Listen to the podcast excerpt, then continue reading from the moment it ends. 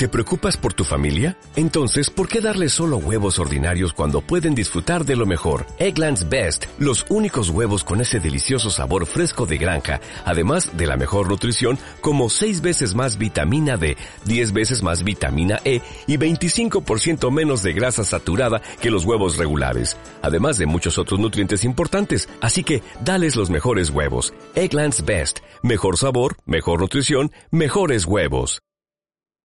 Este programa está patrocinado por Four Founders Capital, el Angel Found de Founders para Founders. Sid Rocket. El podcast de profesionales para profesionales. Bienvenidos a Seed Rocket Startup School. Hoy nos acompaña Marek Fodor, apasionado de la tecnología y con gran espíritu emprendedor, también cofundador de Atrápalo en el año 2000, General Manager de Founders, donde vehicualiza sus eh, inversiones. También es uno de los eh, impulsores de Seed Rocket, además es chairman de Cantox, una de las B2B mejor valoradas en Europa, siendo considerado él además eh, uno de los mejores business angels de España. Hoy con él descubriremos los aprendizajes de su trayectoria profesional, también aprenderemos cómo utilizar la marca para hacer triunfar tu B2B y, cómo no, invertir con éxito. En esta charla le acompaña, como siempre, Jesús Monleón. Les escuchamos. ¿Buscas buenos developers para tu empresa? No pierdas de vista Assembler School, la universidad del futuro, que forma a desarrolladores de software a través de una metodología disruptiva, 100% práctica, enfocada a las necesidades reales de las empresas, sin clases ni profesores. Los alumnos de Assembler School ya trabajan en empresas tecnológicas de referencia como Marfield, Redpoints, Xiaomi o TAPS. Si necesitas programadores full stack, frontend y backend con un nivel top para incorporar en tu empresa o startup, contacta con Assembler School en info@assemblerschool.com y recibe un asesoramiento gratuito junto con perfiles profesionales filtrados según tus necesidades. La primera pregunta que me gustaría hacerte era mm, cómo pues un eslovaco aterriza en España, de dónde vienes y cuál es tu un poco el origen de, eso, eso, sería una historia muy larga si lo contase todo pero básicamente eh, yo nací en antigua Checoslovaquia, soy eslovaco, no checo, como algunos me, eh, me llaman con, mucha frecuencia, saludos a la expansión. Una vez, mm, básicamente los primeros 20 años de mi vida eran años de una Eslovaquia socialista, gris y aburrida y sin esperanza, ¿no? Y luego, después de los cambios, tuve la suerte de que por familia y por los valores de la familia, la educación era muy importante. Entonces, cuando ya por fin pudimos viajar y salir, lo, pude aprovechar. Entonces, como llega un eslovaco a Barcelona, pues pasando por un año de Australia haciendo programación, luego pasando por máster y doctorado en economía en Praga, y dentro de ese programa especial de economía, mm, pasé un tiempo en Berkeley y un tiempo en Londres. Y en Londres coincidí con Manuel Roca, que era un, un barcelonés, Mm, con quien compartíamos muchas pasiones como montaña, whisky y, y cosas de internet. Era por ahí, mm, año 97, cuando nos conocimos. Y luego a distancia empezamos a... Mm, él montó aquí un grupo de, de, investigar qué se podía hacer como negocio en internet y yo me junté primero en, remoto y luego vine, a, vine y, y hablamos y, y, eso llevó a incorporarme desde muy inicio en lo que luego sería Atrápalo. Y tú hiciste la figura de CTO, ¿no? Yo, yo hice la figura de CTO también porque, porque antes de la economía mm, hice ingeniería informática, ¿vale? Entonces, ah, como, como, como era el único mm, perfil técnico entre los cuatro, que uno, uno, hizo uno era ADE, otro era ingeniero mm, industrial, otro era abogado, pues yo, yo tenía las papeletas para saber por lo menos algo de la tecnología, entonces nos dividimos muy en inicio, de manera una división muy clara, muy útil, y hice CTO de Atrápalo durante ocho años. ¿Cuándo arrancasteis Atrápalo? ¿En qué año? Arrancamos en el año 2000, justo después del crash. De... tuviste, tuviste ilusión. Yo... Sí, justo después del crash. Más, yo, yo pienso un poco por inercia, ¿no? Porque lo empezamos a montar con, con, con la primera burbuja y todo parecía guay y mucha financiación. Y luego cuando lo lanzamos descubrimos que, que aquello ya no existe y, que había que facturar. si te sirve de consuelo, a mí me pasó lo mismo en el Magister. Yo dejé el trabajo, creo, comuniqué el día anterior y el día siguiente hubo el desplome en el Nasdaq como del 15%. No le di importancia porque pensé, bueno, los mercados eso lejos. eso lejos. Eso es en Estados Unidos, no es en España, así que tranquilo. Oye, y tenéis como una travesía, ¿no? Pero por lo menos lo que yo he ido escuchando es como una travesía del desierto, ¿no? Que, que, que pasáis los primeros años. ¿Es así o...? Sí y no. Al, final, lo, lo, que sí nos marcó un poco que era esa falta de financiación, que, por ejemplo, para, para, tener una referencia, ¿no? eDreams, que era un competidor aquí de cerca, levantó mm, en, en los primeros años, mm, no, creo que unos 30 millones. ¿vale? Nosotros mm, levantamos 300 mil. Entonces, entonces, te marca que tienes 100 veces menos capital que competencia. Te marca, te, te, te marca la, el ADN, ¿no? Entonces, entonces, a partir de ahí, tampoco se puede decir que era una travesía por, el desierto porque, porque te marca de una determinada manera y sabes que tienes que empezar a facturar lo más rápido posible porque la caja se acaba. Cuando arrancáis Atrápalo ya enseguida empieza a, o sea, traccionar, o sea, ¿ves que, las métricas funcionan? O sea, que hay, que hay un product market fit ahí o no? Sí, sí, lo, ves porque había mucho interés de en, Internet como, como un canal de promoción era algo bastante intuitivo, entonces la, gente entendía muy bien esto, atrápalo ocio al mejor precio, la gente lo entendía y se apuntaba, incluso antes de tener la web ya tuvimos gente interesada en el concepto atrápalo ocio al mejor precio. Y luego la insistencia de facturar muy pronto, que, que vino por, vino por Manuel, sobre todo mm, por, por, el entorno de pyme familiar. Aquí hay que facturar. Eso es una, no es una empresa si no se factura. ¿no? Entonces, entonces sí empezamos a facturar pronto y en un año y medio creciendo, creciendo, éramos rentables. lanzamos en, el 2000, en, el, en, los veranos de 2001, en, los meses de verano de 2001, ya, ya éramos cash flow positive. Oh. ¿Vale? O sea, en menos de un año, básicamente, en un año. Y luego nos, nos fastidió un poco el bache de 11S, cuando la gente dejó de viajar, dejó de reservar, dejó de salir fuera, pero era un bache de, de unos pocos meses. Y a partir del 2002 éramos rentables y creciendo de manera exponencial. Y cuando veíais que Dreams levanta rondas, expande por países y vosotros estáis mucho más orientados a otro, otro tipo de negocio, ¿no? más de cash flow positive, más local, eh, como emprendedor no te surge, ¿no? Para veces vemos emprendedores, o a mí a veces me ha pasado como decir, hostia, yo también quiero eso porque con ese dinero podría hacer. Una cosa que lo puedes querer y otra cosa es si lo puedes tener, ¿no? Entonces, en nuestro caso, no es que, no es que decidimos no levantar más dinero. ¿Vale? Lo, estábamos intentando, yo no porque no hablaba español, ¿no? Pero, pero lo estábamos intentando como equipo, buscar más financiación y no lo, no lo hemos em, sabido hacer. Entonces, en, en el 2000, 2001, después de 11S, recibimos un poco más financiación de los inversores actuales para, para mm, aguantar, ¿vale? Pero básicamente en, en relación a, que algún competidor tiene mucho capital, sería una locura jugar el mismo juego. ¿no? Entonces, entonces, al final, dependiendo de lo que tienes, de los activos que tienes, eliges qué tipo de juego juegas. ¿no? Nosotros elegimos el tipo de juego que era compatible con los recursos que teníamos. Y íbamos creciendo mm, más o menos que Dreams, dependía de, Pero era un, un, juego muy diferente. Los, los veíamos como, como competidores en cuanto a producto, etcétera, etcétera pero nunca comparábamos las cifras absolutas porque era otro juego. Atrápalo, una de las cosas ¿no? que, que, a mí pues, más me ha impactado es con este budget realmente limitado, conseguís un asset, ¿no? que es la marca Atrápalo, que es mm, muy conocida. ¿Cuál crees que fue el factor o los diferentes factores que os llevaron a... O sea, ¿estaba ya pensado, vamos a generar una marca potente o es en base a, a, ir poco a poco haciendo? Sí, mm, una cosa es que vas poco a poco haciendo. Otra cosa es que entiendes que lo que vendes, vuelos, hoteles, en menor medida espectáculos de restaurantes, lo que vendes es bastante commodity. ¿Vale?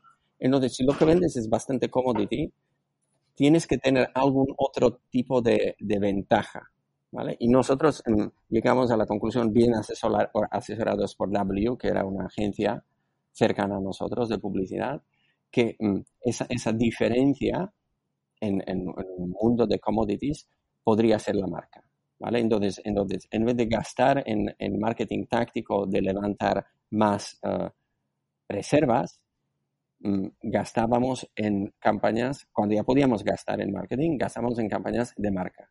Para, para hacer marca. Entonces, si fuera, si, si era un esfuerzo consciente de, de construir marca porque era una defensa a largo plazo. ¿Y qué, qué cosas, por ejemplo, qué cosas hiciste? Yo recuerdo algunas cosas que organizabais virales en Barcelona, que se juntaba gente, pero ¿cómo recuerdas, o sea, el caso aquello, los tres ejemplos de construir marca que más crees que han impactado? Eso tiene como do, dos dimensiones.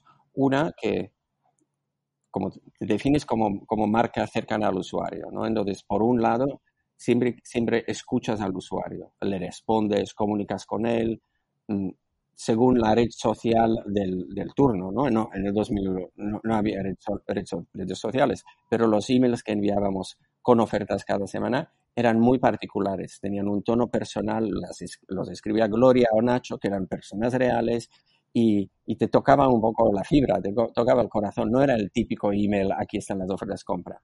¿vale? En, empezando por el tono de comunica comunicación, pasando luego por campañas que también juegan con el usuario, le, hacen interactuar y, se siente parte del juego y le gusta y, se genera una afinidad a la marca. Hicimos, hay, todavía um, ejemplos de campañas antiguas de aquella época, una se, uno se llamaba Atrapantes, uh, Luego, por ejemplo, un, ejemplo que, me gusta mencionar era nuestra interacción con, con, con um, que, que, al final um, ha sabido ahí convertir una situación peliaguda de pleitos y demandas en, en, una acción de marketing y hay muchos otros ejemplos. Pues, y si yo fuese una, bueno, si fuese no, yo estamos ahora en las oficinas de Trendier, entonces, yo digo, hostia, esto que dice Marek es verdad que lo tendría que aplicar, ¿no? En, en Trendier, ¿no? ¿Qué, ¿Qué, debería hacer? ¿Tendría que fichar a una persona que, o, o, desde, porque claro, tengo una persona de marketing que hacen performance marketing, ¿no? Pero tengo las que envían los emails, o sea, ¿o qué tiene que ser por parte, generar un plan estratégico, un plan, o qué es lo que harías tú, por ejemplo, en Trendier para empezar a trabajar des, desde ese punto de vista, como te asesoraron a ti en W, sí. la marca? Yo pienso que lo primero habría que de, es definir qué tipo de marca quieres construir. Cercanía al, al usuario o no, o aspiracional o no, de, definir los atributos, ¿vale? Y luego esos atributos tienen que, mm, tienen que estar en todo lo que haces, ¿vale? Entonces te diría que es un ejercicio bastante top-down, ¿no? Es tú como, como el, el, el, chairman o el CEO o como mucho el, el, el CMO tienen que tener esto como, como prioridad absoluta desde el punto de vista, ahora con el tiempo, ¿no? Que ya, ya han pasado, pues, eh, ¿cuándo, ¿cuándo, dejaste a Trábalo? En el 2008. 2008, pues ya han pasado como casi 13 años. Sí. ¿Qué, ¿Qué, crees que hubieras hecho, alguna cosa que hubieras hecho diferente en Atrápalo? Muy a alto nivel. Eh, yo, yo pienso que hay como mm, dos cosas que, o sea, sé, muchas cosas las haría de manera diferente, ¿vale? Pero dos cosas que se me ocurren así a nivel de negocio es que mm, probablemente revisitaría la prioridad de internacionalización, tanto en, en cuándo empezar a internacionalizar como en dónde empezar a internacionalizar. ¿vale? Mm, por ejemplo, parecía, hicimos lo típico de, de, de casi cada startup español, es que como, como, lo de Europa parece competido, pues te vas a la TAM. ¿vale? Y es una tendencia que por idioma se entiende, pero hay que cuestionarla se hubiera sido antes. Sabiendo cómo, cómo por ejemplo, Atrápalo no es, um, intentó abrir Brasil sí. um, y, y, luego, luego desistió. ¿Vale? Entonces, esto, mm, si, pudiese, si pudiese evitar esa, esta situación, la, la evitaría. Um, intentaría abrir otros países en otro orden. Y la segunda, probablemente muy a nivel corporativo, es que, es que cuando, cuando te vienen ofertas de compra, Mm, y nosotros pudimos hacer un exit parcial en el año 2007 con Tiger Global. Cuando te vienen luego ofertas de compra, crees, mm, tengo, una, tengo confianza de un inversor de referencia, estoy creciendo 100%, estoy doblando año tras año, estoy en dos, yo cuando me fui estábamos en 200 millones de facturación, ¿no? En, en ocho años. E, el crecimiento era espectacular y, y piensas que aquello puede seguir y seguir y seguir. luego, ahora viéndolo desde, desde ahora, mm, desde aquí, piensas, a lo mejor hubieses tenido sentido mm, mm, vender en un momento determinado cuando la empresa estaba creciendo, porque llega un momento en la vida de cada startup cuando ya no te valoran por crecimientos, ya no te valoran por, por múltiplos de, de ventas, sino te empiezan a valorar como cualquier otra empresa por vidas. Y eso es un mundo mucho más duro. Sí, sí, esto pasa, nos, pasa a varios, ¿no? Y hay industrias que se valoran por múltiples de vidas y otros por, por crecimiento, por ventas.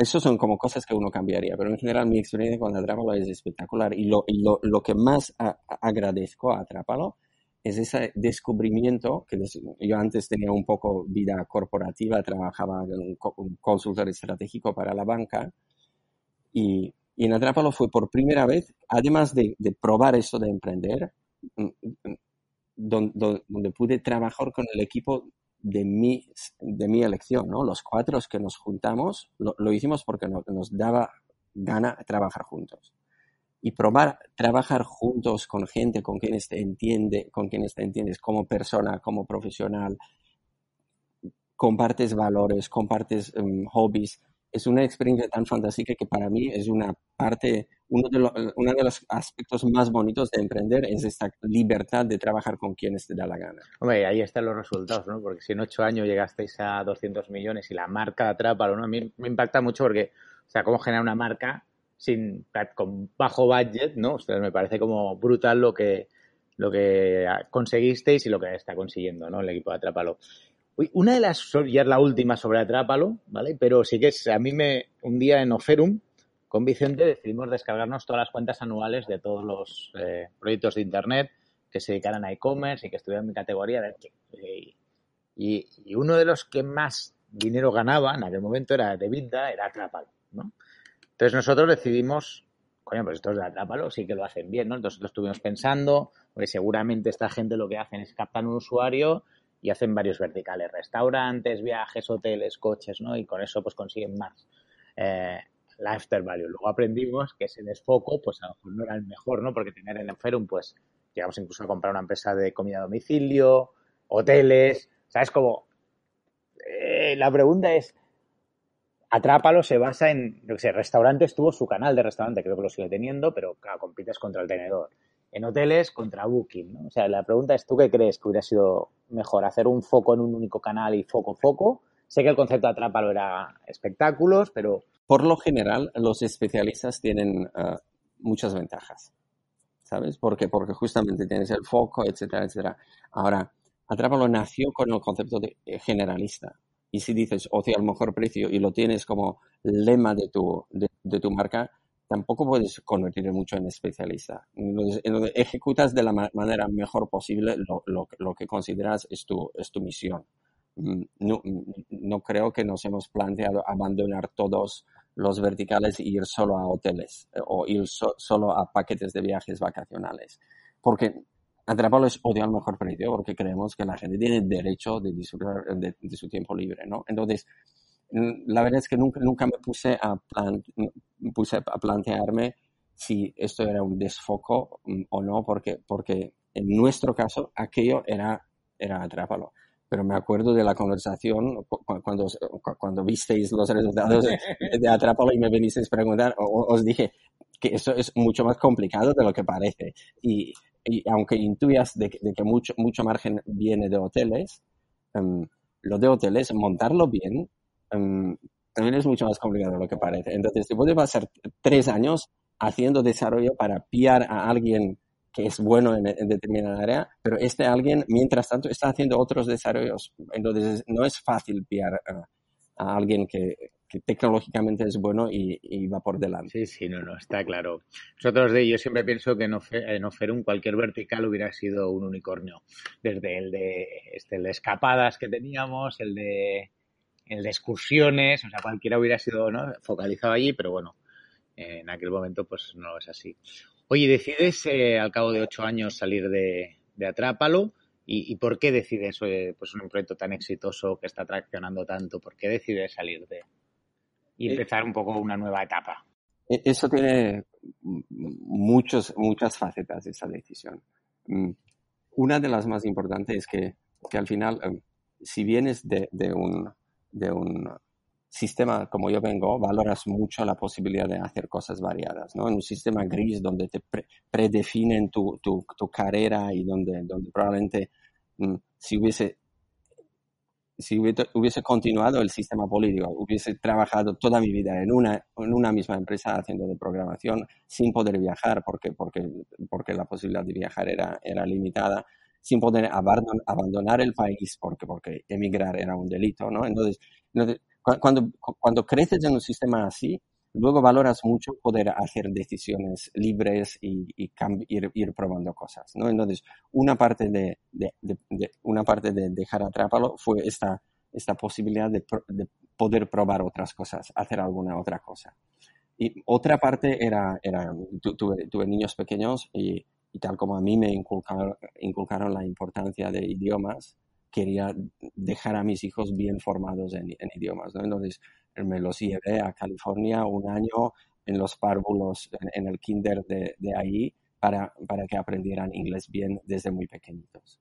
Eso era el otro aspecto. Y el otro aspecto era un poco, la, en la vida, la vida tiene etapas, ¿no? Entonces, después de ocho años haciendo lo mismo, piensas, a lo mejor si, si viene otra persona, puede darle otro salto más allá, un, step up, ¿no? Como se dice en inglés. Y, tampoco quieres estorbar en esto, ¿no? Entonces, entonces se combinaron las cosas y pensé, oh, yo pruebo otra cosa, Atrápalo mm, mm, profesionaliza un poco la gestión y yo reconozco que en esa época gestionar 20 programadores se me hacía un mundo y, me estresaba muchísimo cuando, cuando tuve cualquiera, cualquier, eh, mm, cualquier miembro del equipo que se iba y tuve que reemplazarlo era estresante, ¿no? Entonces yo al final llegué a la conclusión que lo mío son empresas de 0 a 150 trabajadores donde, donde disfruto, donde conozco todavía cada uno por su nombre y donde, donde pienso que puedo aportar. Y, y, es lo que hice luego. Y de ahí, ¿no? Yo recuerdo que durante fuiste a California, pero estuviste un tiempo también por Sid Rocket, que venías de vez en cuando por Sid Rocket, ¿no? Te dejamos ahí al mando de Sid Rocket y, la verdad que muy contentos. Eh, y hubo, te, decidiste unir a, a Cantox. Cantox es lo que ahora se llama FinTech y al final es una empresa muy tecnológica que mm, vende a sus clientes eh, software para gestionar la gestión de riesgo de divisas. Entonces, en, cuanto a categoría de productos, se, se, llamaría Currency Management Automation y es, y es un software que en empresas que hacen mucho cambio de divisas, por ejemplo, agencias de viajes online, mm, o, otros players de viajes, mm, les ayudamos a, manejar todo lo que es el riesgo de divisa, que es muy relevante en esos sectores. Entonces, y en aquel momento lo, lo, que, lo que era Cantox era, era Peer FX, mm, que básicamente el discurso era, ¿por qué, por qué vais a, a mm, cambiar el dinero a través de los bancos si lo podéis hacer directamente gracias a Internet y tecnología? y así puenteáis al banco y no le pagáis la comisión que el banco cobra por el interés. Luego hablamos de este concepto, de esta idea, pero es, a mí me pareció en aquel momento como, oye, Tony, John eh, y Philip unos cracks, pero me parecía un poco locura, ¿no? Que yo que sé, que Chupa Chups intercambie divisa con una empresa americana para ahorrarse una comisión, ¿no? Pero digo, yo me acuerdo de esa comida que estaba François y tú y alguien más, eh, Margenat, alguno más, y, y que fue la, la, misma comida, creo, que la de, de por Village. O sea, tengo suerte de haber estado en esa comida, valía unos cuantos eh, millones de euros. ¿Qué es lo que te hace a ti, Tilín, de que digas, tía? Porque, a ver, la idea era un poco loca. Pero, tú, François, dijiste yo de sí, full, porque ¿qué, ¿qué, es lo que te hace unirte pues, al proyecto? Yo llevaba unos años um, invirtiendo como business angel ya, ¿no? Y, y una de las cosas que por aquella época pensaba de que, de que tenía sentido es, es, que si el mercado, es, es, es, que hay una combinación entre, entre la calidad del equipo y el tamaño del mercado, que si la veo, si, si veo esa combinación como, como Business Angel, mm, me la juego. ¿Vale? ¿Por qué? Porque equipos buenos en mercados grandes pueden hacer cosas grandes. Equipos buenos en mercados pequeños mm, si no cambian el enfoque, mm, se quedan limitados por, por, el mercado. Y eso es, por ejemplo, mucho proyecto que nace con la vocación nacional. ¿no? Vale, pues puedes crecer mucho, pero si, la vocación es nacional e internacionalización es complicada, pues te limita. ¿vale? Y ahí, ahí yo vi un mercado global por definición y, equipo que me parecía, que me parecía mm, lo suficientemente atrevido como, como, para poner un poco de dinero, entonces no pusimos mucho, ¿no? Mm, poner un poco de dinero y, ver, oye, se merecen, se merecen em, la confianza para, o, el capital suficiente para que arranquen, para, para que demuestren mm, que el concepto tiene sentido. De esta idea, ¿cómo va evolucionando? O sea, ¿cómo va evolucionando de, oye, intercambiamos dinero entre empresas a somos, y con esa idea, creo que levantasteis más dinero, ¿no? Bueno, Caviedes se, se une, mm, no recuerdo quién más, pero vais levantando incluso fondos internacionales con esa idea y luego acabáis eh, pivotando. Primero los vi trabajando, trabajando en Seedrocket, tenían una mesa ahí. Em, yo era inversor, pero, pero no me uní al proyecto. Em, y los vi trabajando un año y, y, y les cogí muchísimo respeto porque, porque, porque curaban mucho. Aquello iba más o menos arrancando, mm, a veces más, a veces menos, no, no, era, no era un crecimiento espectacular, pero, pero iban haciendo cosas, iban haciendo cosas, desarrollando el producto, cogieron la primera transacción entre, entre una cadena de hoteles y un tour operador, tenían como una prueba de concepto, lo que se llamaría ahora mismo. Y yo, yo en, esa época estaba explorando otras ideas mías para arrancar un proyecto mío. Y luego un día reflexionando sobre, sobre lo difícil que era arrancar un proyecto desde cero, pensé, pero aquí hay un proyecto que, que tiene buena pinta, donde yo pienso que podría ayudar y, y por, por qué entonces estoy ahí arrancando, haciendo cosas muy por separado. Entonces un día hablamos, um, Tony Rami y yo, y, compartimos notas con, con, mi visión un poco de que yo le veía mucho potencial a Cantos, ¿no? Entonces, me acuerdo que le dije, hombre, esto, esto podría ser más grande que Atrápalo. Y a, y a Tony se le entendieron los ojos, porque, porque entonces Atrápalo era, era, era referencia muy conocida, ¿no? Como hubo menos proyectos, um, destacaba. Pero entonces, entonces um, hablamos y, y, y, me incorporé bastante full time, básicamente con el objetivo de darle más credibilidad al proyecto. ¿Vale? Porque, porque, porque al final por, por, por tanto fluya dinero. Y, y para que fluya dinero por una startup, mm, tienes que creer que eso no va a desaparecer mañana. Para que tú les envías eh, euros y para que mañana te envíen dólares, tienen que estar mañana. ¿vale? Y para que estén mañana, es más fácil creer creerse la, la película si hay un, un, tío que no es su primera vez que emprende, que ha, que ha, hecho una marca interesante o ha participado en hacer una marca interesante. Entonces, básicamente, mm, la primera lógica inicial fue justamente eso, mm, darle más credibilidad al proyecto.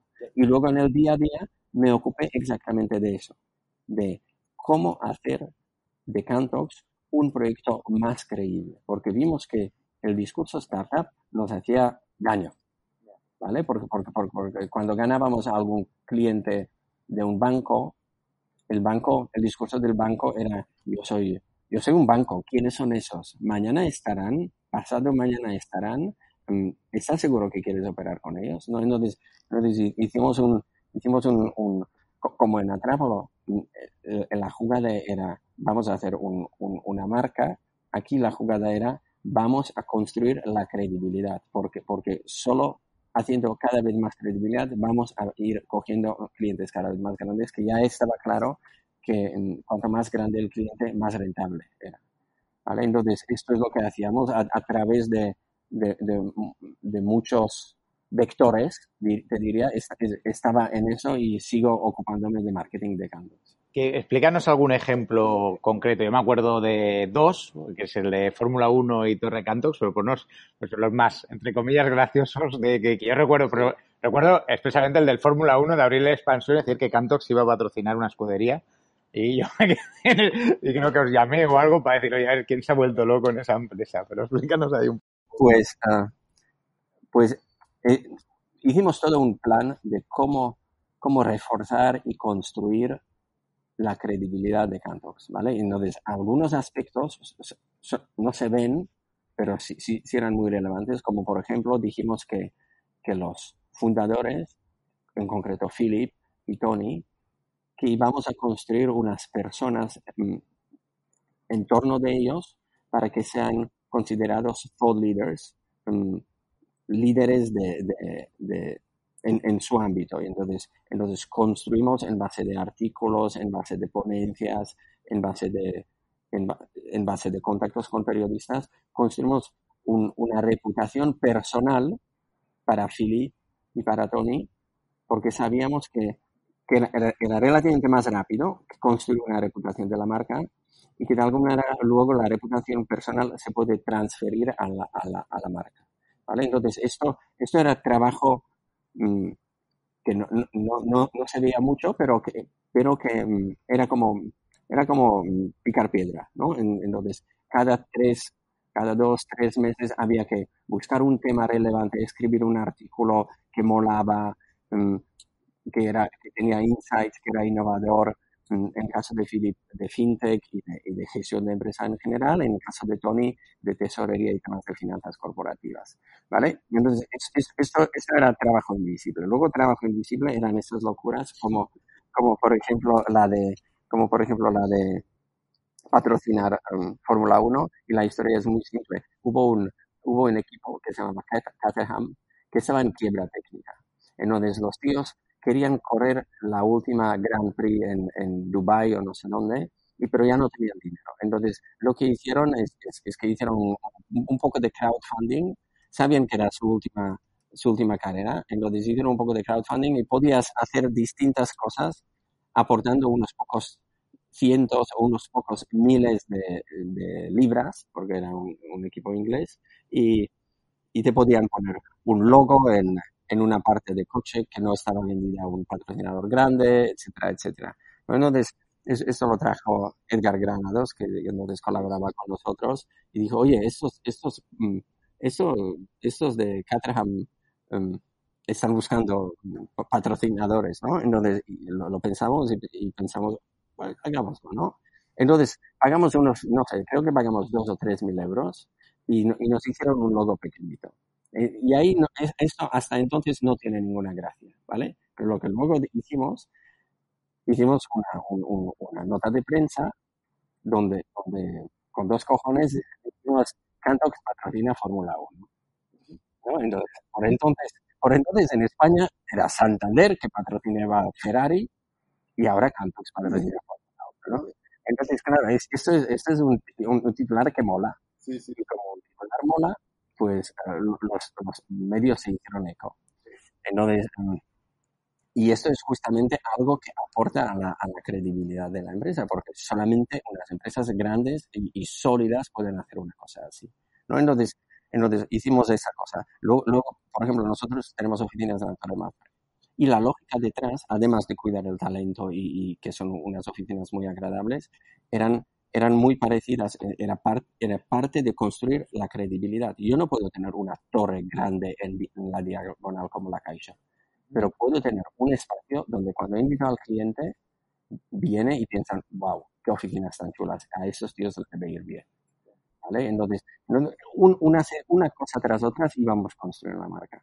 Y luego viene un día de, de, de inocentes y, y, se nos ocurre, oh, ok, pues como somos tan ambiciosos, sacamos una nota de prensa plan, muy plan inocentada de que, de que, de que la Torre, Torre iba a cambiar el nombre y a partir de, de, de hoy se iba a llamar... Uh, y eso solo, y eso solo tragó una, una agencia de prensa. Y entonces, claro, lo publica agencia de prensa, entonces luego lo publican unos cuantos periódicos. ¿No, ¿Nos llamó el de Mafre o qué? No. hubo, hubo secuelas. hubo secuelas. Eh, nos reímos un rato y, y, luego tuvimos que gestionar el pollo que montamos. Seguro que subieron el alquiler. Oye, y de, eh, la pregunta que te hacía antes de la transición de un modelo de negocio a otro, Eh, ¿Cómo lo vivís? ¿no? Ese, ese, porque entiendo que es duro, ver que a lo mejor el modelo ya no escala, que hay que pivotar.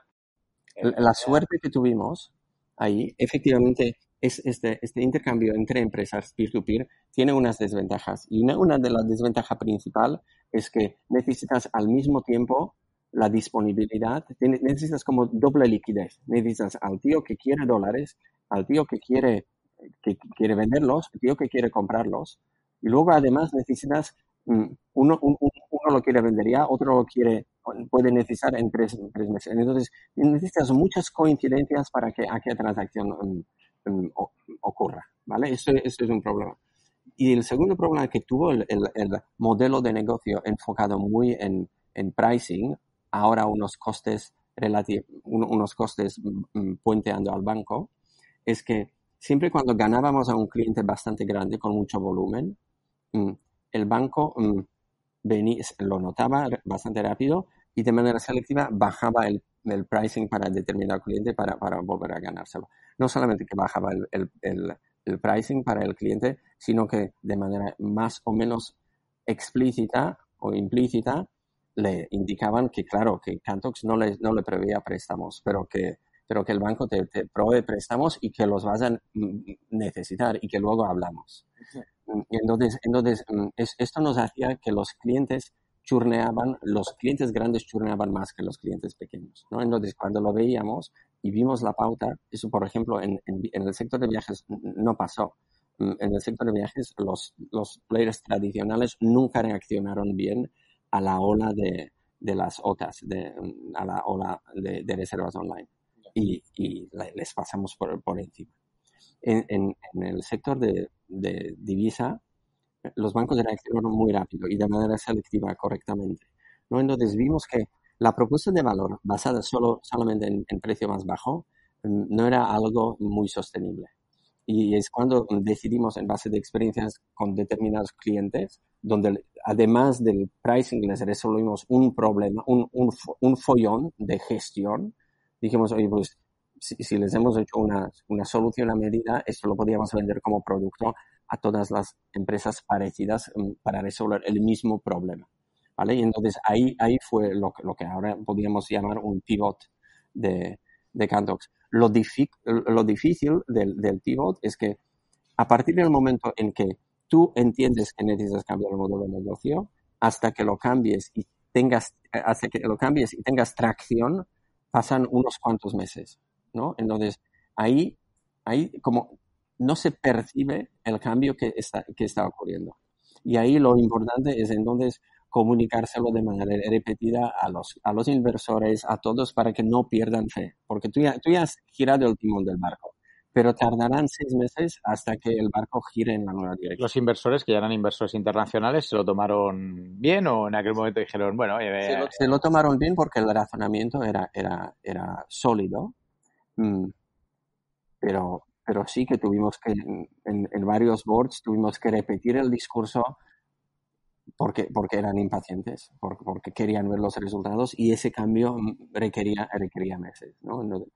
pero, pero, se hizo a partir de entonces, Cantox, volvió a crecer de manera, de manera diferente. ¿no? A crecer con un software que es muy sticky, donde, donde el churn no, no existe o si existe lo compensan, lo compensan los, upsells a otros clientes donde los cortes se comportan de manera muy positiva. Una pregunta que yo a veces me he hecho, ¿no? Es en relación de tu figura con los dos fundadores, ¿no? Con Felipe, bueno, y con John, eh, pero especialmente con la parte de negocio, ¿no? Tú con Felipe y con Tony, eh, ¿cómo tú haces para de verdad empoderarlos a ellos, ¿no? Porque yo sí que veo que tú les, como, a otra persona hubiera cogido como el rol, no sé, de con más fuerza o más eh, tal, ¿no? ¿Cómo haces para que ellos ganen? ¿no? Porque, joder, yo también he visto a Philip, ¿no? Desde cuando está sentado en Sin Roque con Tony, ¿no? Y cómo han ido creciendo profesionalmente y que ya a mí me da la sensación que seguramente tú les has ayudado.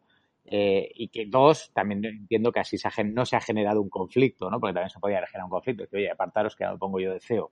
Pues si les ha ayudado o no, eso no entra a valorar. Pienso que son tan buenos los dos tíos que, que no necesitamos mucha ayuda, ¿vale? Ah, ah, lo que, lo que sí pienso que por, qué ha funcionado bien es porque quizás ah, yo no necesitaba ni, necesito protagonismo en Cantox porque, porque lo viví un poco en Atrápalo y, y, me, motivan más otras cosas, ¿no? Entonces yo no busco protagonismo, aunque, aunque me acuerdo de que la primera reunión con, con la agencia que nos iba a gestionar publicidad decían que sería mucho mejor, mucho más cómodo para ellos si yo fuera el portavoz de, de la marca. Y, me parecía un disparate porque esto es alguien que monta Philip con Tony, con John, quién soy yo como para cooptarme ahí en, en eh, como, como, líder si ellos son, son buenos y lo pueden hacer bien o mejor que yo, ¿no? Entonces, entonces mm, al final mm,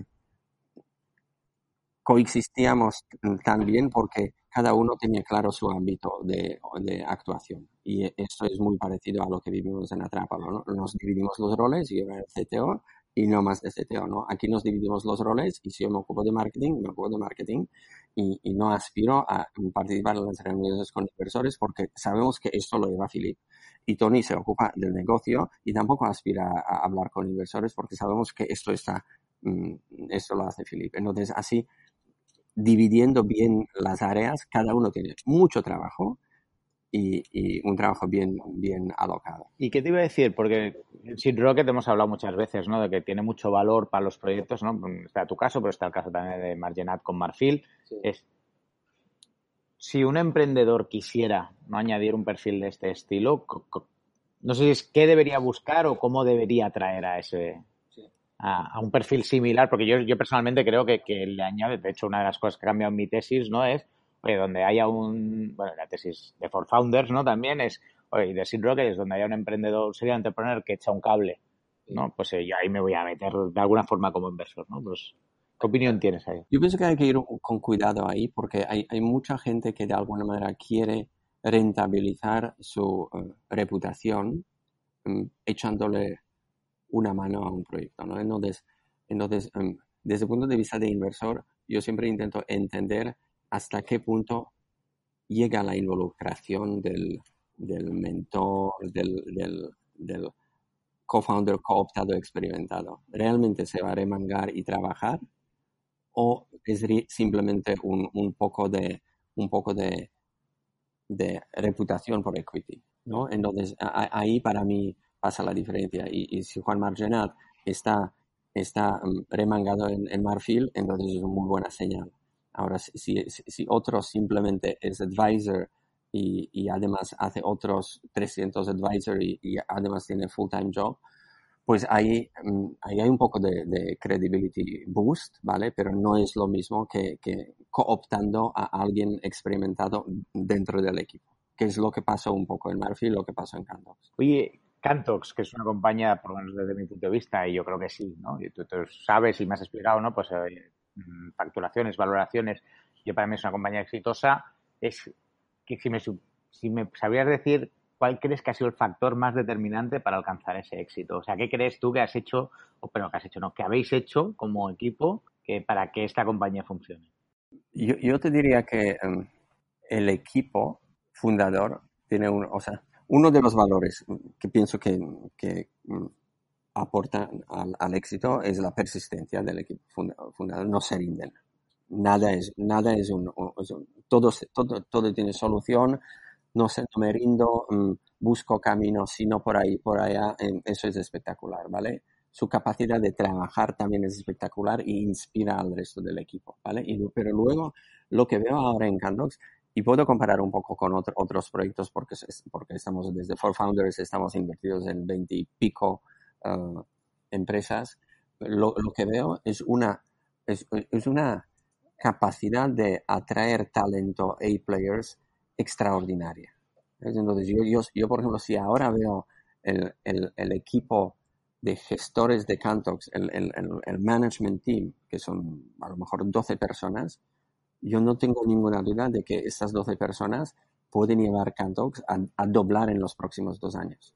hay, hay, hay sobre no es que, no es que estás creciendo y estás tapando las brechas del, talento. Tienes tanto talento como que, que te vaya empujando el crecimiento. ¿Y cómo, cómo conseguís fichar? Porque más allá de las oficinas, ¿no? Es que lo he traído a las oficinas de Trendier, que son cutrillas, ¿no? Y, dice, oye, más allá del, de, de oficinas. Es, ¿Qué es lo que te permite, bueno, habéis conseguido financiación, ¿no? Pero ¿qué te permite fichar a esos seis players? Las oficinas, poca broma, em, a mí em, me, iré de Cantox dentro de poco, ¿no? Mm, pero, em, las oficinas las echaré de menos. O sea, e, es un, es un entorno hiper agradable de trabajar. Te cuidan mucho, no solamente a nivel de oficina. Cómo te cuida la empresa es espectacular, ¿vale? Entonces da gusto trabajar. Luego, otra cosa que yo pienso que la gente valora es el equipo con quien trabajas, ¿sabes? Entonces, entonces el talento, de alguna manera, la gente extraordinaria que es está ahí, mm, retiene, retiene a otros, otra gente buena, ¿vale? Y, pero luego lo que no hay que subestimar es todo lo que hicimos de credibilidad de la marca, de la reputación de la marca, lo hicimos para, para negocio, pero también funciona para la atracción de talento. ¿eh? porque la gente quiere trabajar en una empresa que tiene, que tiene mucho recorrido.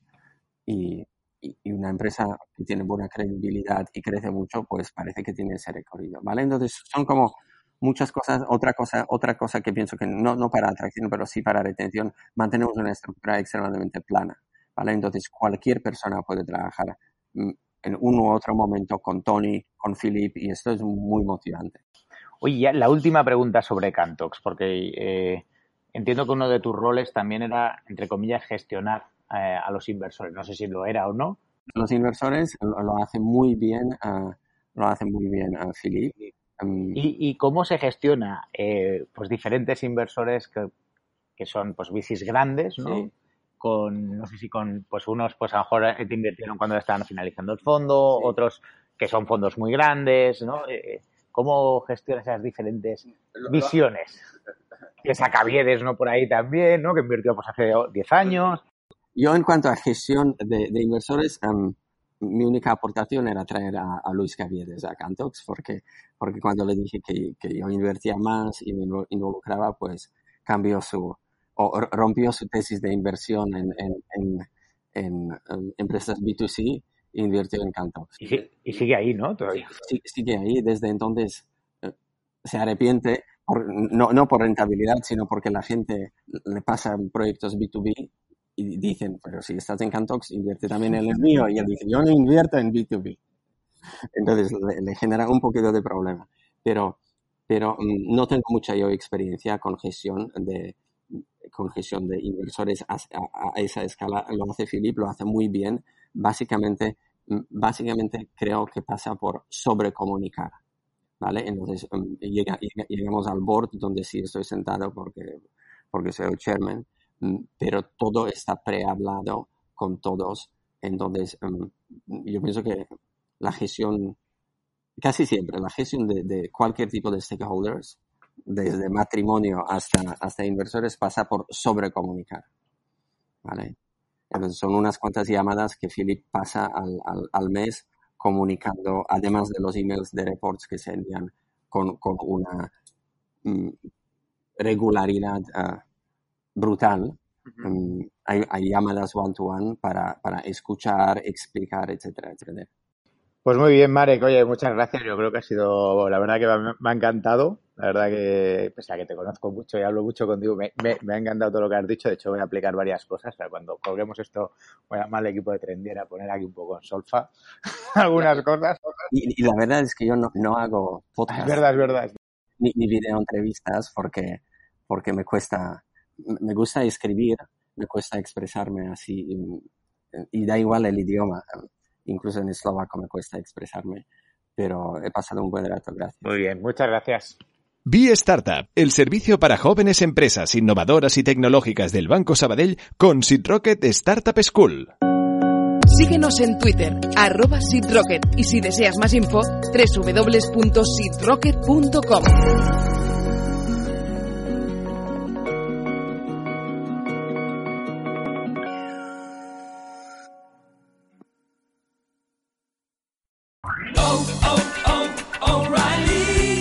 ¿Necesitas ayuda? En O'Reilly Auto Parts te ayudamos. ¿Necesitas algún consejo? Te aconsejamos. Nuestros profesionales en autopartes están siempre disponibles para ayudarte a encontrar lo que necesites. Excelente servicio al cliente es solo una de las ventajas que ofrece O'Reilly Auto Parts. Los profesionales en autopartes. oh, oh, O'Reilly